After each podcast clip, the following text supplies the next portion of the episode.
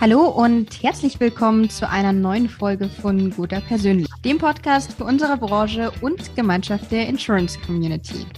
Mein Name ist Stefanie Gasteiger, Redakteurin der New Finance Mediengesellschaft und ich freue mich sehr zur heutigen Folge Ulrike Mametschke, Leiterin Operations Leben in der Guta, begrüßen zu dürfen. Herzlich willkommen. Ja, hallo. Hallo, herzlichen Dank. Ja, ich steige mal ganz nach guter Persönlich-Tradition direkt mit der Nominierungsfrage ein. Und zwar wurde die ja gestellt von Daniel Aschenbach. Und er wollte wissen, auch eine sehr offen gestellte Frage, ich bin gespannt auf die Antwort. Für was kannst du dich besonders begeistern? Ja, finde ich eine sehr schöne Frage. Ich bin ein, ein sehr begeisterungsfähiger Mensch und ja, wenn ich etwas Schönes erlebe oder wenn ich etwas Schönes entdecke, dann bin ich schnell begeistert. Ja, und wenn ich das mal im beruflichen Kontext konkretisiere, würde ich sagen, ich bin dann begeistert, wenn mich etwas positiv überrascht und meine mhm. Erwartungen übertroffen werden. Also zum Beispiel, wenn ich ein Problem habe und der Service-Mitarbeiter hilft mir schnell und unkompliziert. Oder wenn mir gesagt wird, die Bearbeitung dauert zwei Wochen und dann bekomme ich bereits nach fünf Tagen eine Rückmeldung. Das ist so, sagen wir, im beruflichen Kontext, wo ich sage, das kann mich dann wirklich begeistern. Mhm. Das heißt aber umgekehrt, dass es eher überraschend ist, wenn was zügig funktioniert.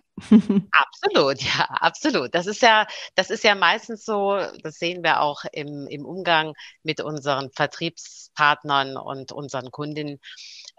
Wenn man ein gewisses Erwartungsmanagement betreibt und sagt, also Sie müssen damit rechnen, dann und dann bekommen Sie das mhm. und dann ist man schneller, dann sind die Leute irgendwie, wow, das, das war jetzt toll. Und dieser Wow-Effekt, das ist so, sag mal, im beruflichen Kontext das, was dann wirklich Begeisterung auslöst. Mhm. Das finde ich andererseits sehr schön auch, weil das ja, ich sag mal, irgendwo auch eine Kleinigkeit ist. Also was, wenn man jetzt große Erwartungen hat an Dinge, die einen begeistern, dann wird man natürlich auch selten begeistert oder eben auch nur positiv überrascht. Mich würde jetzt in dem Kontext Begeisterungsfähigkeit interessieren. Bleiben wir mal bei dem Stichwort.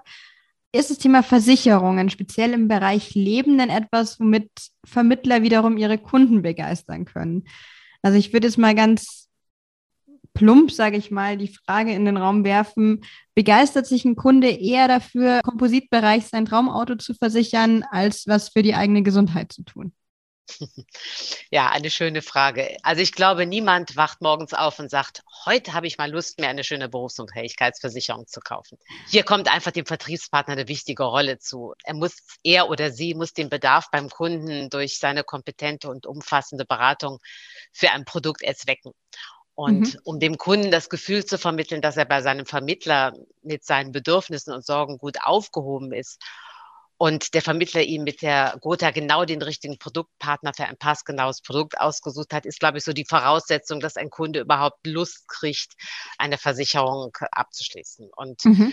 sagen wir so, der Moment der Wahrheit bei einer Versicherung und die beste Chance, den Kunden zu begeistern, ist natürlich im Leistungsfall.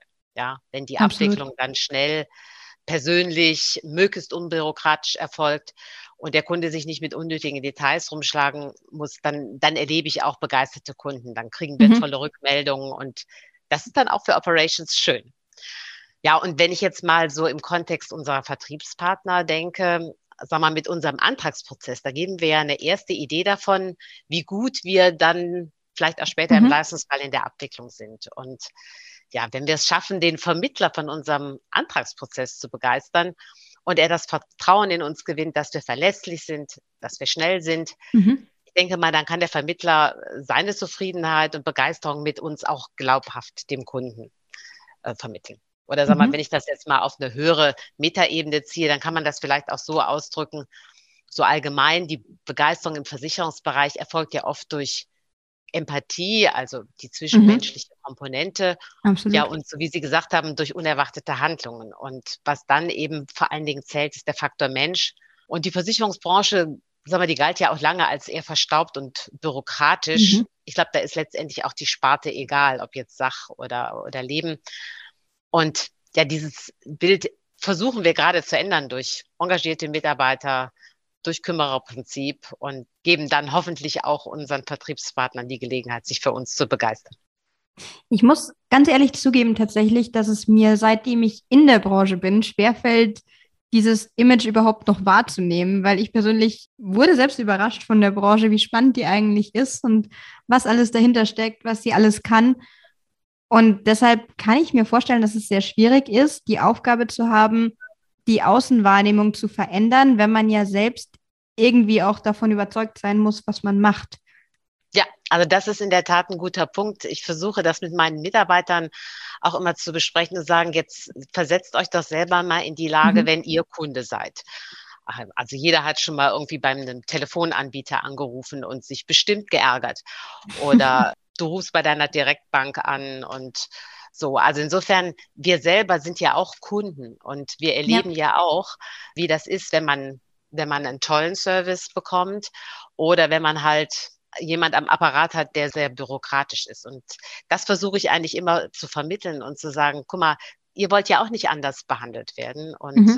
dann agiert doch auch in eurem beruflichen Kontext so. Und das kommt gut bei den Mitarbeitern an. Und die Mitarbeiter, die das verstanden haben, ja, da klappt das dann auch. Also immer den Perspektivwechsel oder das Ziel vor Absolut. Augen halten. Ja. Ja, dann, dann haben wir das Geheimrezept quasi schon gefunden durch Sie. ja, schön wär's, genau. Dann würde mich interessieren, wenn wir über das Thema Zufriedenheit sprechen, sowohl beim Kunden als auch bei den Vermittlern, weil Sie hatten es angesprochen, es ist irgendwo eine Kettenreaktion. Wenn der Vermittler überzeugt oder auch begeistert ist von einem Produkt, kann er das auch besser transportieren oder vielleicht sogar nur dann. Wie erreicht man denn da das Maximum aus Ihrer Position oder ist es überhaupt möglich, ich sag mal, so ein Ultimum zu erreichen an Vermittler- und Kundenzufriedenheit? Also ich glaube, man sollte nie aufhören, daran zu arbeiten, die Zufriedenheit unserer Kunden und Vermittler mit uns noch besser zu machen. Aber ich glaube, um eine möglichst hohe Kunden- und Vermittlerzufriedenheit zu erreichen, ist es, glaube ich, ganz wichtig, die Triggerpunkte für hohe Zufriedenheit zu verstehen. Mhm. Also was wir machen, wir führen eben regelmäßig Kunden- und auch Vermittlerzufriedenheitsbefragungen durch deren Ergebnisse wir uns dann natürlich auch angucken, mit unseren Mitarbeitern besprechen. Und das ist dann auch immer wichtig zu verstehen, wo kriegen wir positive Rückmeldungen, wo sehen die Vertriebspartner Themen kritisch. Wichtig mhm. ist natürlich auch das Gespräch mit unseren Maklerbetreuern. Die sind ja nun wirklich am Vertriebspartner dran. Da sind wir regelmäßig im Austausch, sowohl wenn die Sachen nicht so ganz rund laufen, aber auch wenn mal was gut läuft. Und Ebenso äh, wichtig. Ja, also das, das ist auch, glaube ich, wichtig, dass man sich auch mal ein Lob abholt und auch mal versteht, wenn man was gut gemacht hat das bestärkt einen ja auch darin, so nach dem Motto, da ist man auf dem richtigen Weg. Mhm. Ja, wir haben seit einiger Zeit äh, sogenannte CX-Manager, die sich auch mit diesen Befragungen sehr professionell beschäftigen, sich das anschauen und daraus dann Maßnahmen und Anregungen für Prozessverbesserungen entwickellen. Mhm. Die haben auch eine eigene Community, tauschen sich aus und seit wir das haben, merken wir, was wir für tolle Impulse auch bekommen und auch neue Ideen, um auch das, was Sie eben auch angesprochen haben, so den Perspektivwechsel immer mal wieder zu üben und uns auf den Stuhl des Kunden oder auf den Stuhl mhm. des Vertriebspartners zu setzen und zu sagen, okay, was müssten wir denn noch besser machen? Und ja, und was wir dann natürlich auch tun, wir arbeiten viel mit Lean Management. Also das ist so, sagen wir, das Pendant zu agil in Operations. Mhm. Und da gucken wir uns dann auch die Prozesse an mit Mitarbeitern, die wirklich in dem Prozess auch arbeiten, mit Prozessexperten, mit auch zum Teil Kollegen aus dem Vertrieb und versuchen dann da auch entsprechende Verbesserungen zu entwickeln. Also ich glaube, man kann Ihnen jetzt nach all diesen Beispielen und Aussagen nicht unterstellen, dass nicht genug getan wird, um den Service und die Qualität immer weiter zu verbessern. Mir ist aber hängen geblieben, dass Sie gesagt haben, am Anfang Bearbeitungszeiten sind oft so ein Knackpunkt. Ich kann mir vorstellen, dass es da oft noch ein Gemäkel gibt. Trifft es zu und wenn ja, wie geht man damit um? Ja, also da sprechen Sie einen guten Punkt an ich meine, gerade das Neugeschäft im Partnervertrieb ist extrem zeitsensibel. In der Lebensversicherung arbeitet man ja gerade im Kontext Biometrie viel mit Risikovoranfragen. Und es ist ehrlicherweise so, wenn man die Risikovoranfrage nicht am selben Tag oder spätestens nicht innerhalb von 48 Stunden bearbeitet, dann ist sie für den Makler uninteressant. Mhm. Und äh, auch bei der Antragsbearbeitung ist Schnelligkeit von entscheidender Bedeutung.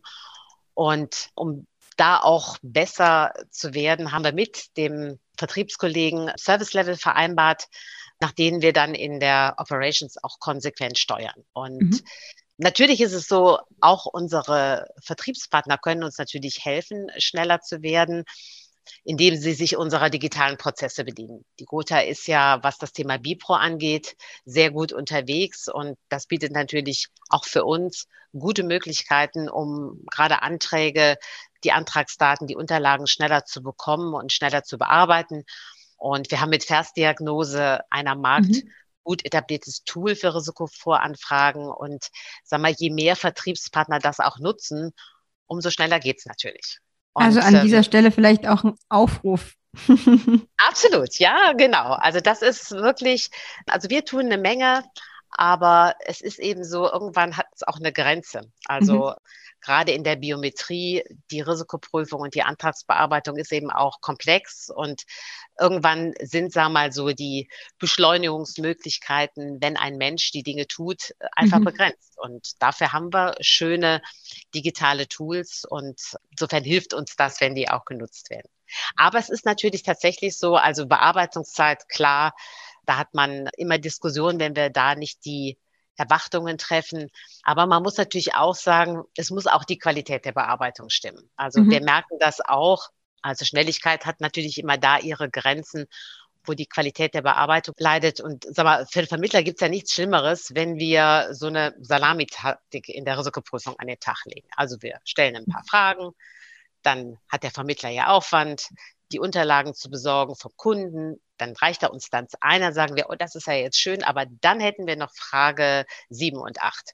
Und das ist, ja, das ist einfach doof, ja, weil dann der Vermittler wieder zum Kunden muss und der Prozess in die Länge getrieben ist. Insofern ist das Thema mhm. Qualität wichtig und was wir an der Ecke versuchen, natürlich so viel wie möglich fallabschließend gleich zu fragen, ja, mhm. damit der Vermittler nicht fünfmal rennen muss. Aber auch das Thema Transparenz, also dass wir auch Erwartungsmanagement betreiben und sagen, also da müssen wir jetzt vielleicht noch meinem Arzt anfragen, das wird ein bisschen dauern und du kannst dann und dann mit einer Antwort rechnen. Insofern ist das auch ein Punkt, wenn man da gutes Erwartungsmanagement betreibt, dann schafft man am Ende auch Begeisterung. Mhm.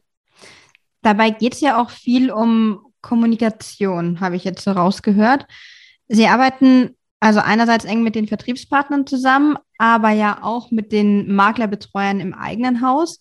Worauf kommt es denn dann konkret an in der Zusammenarbeit?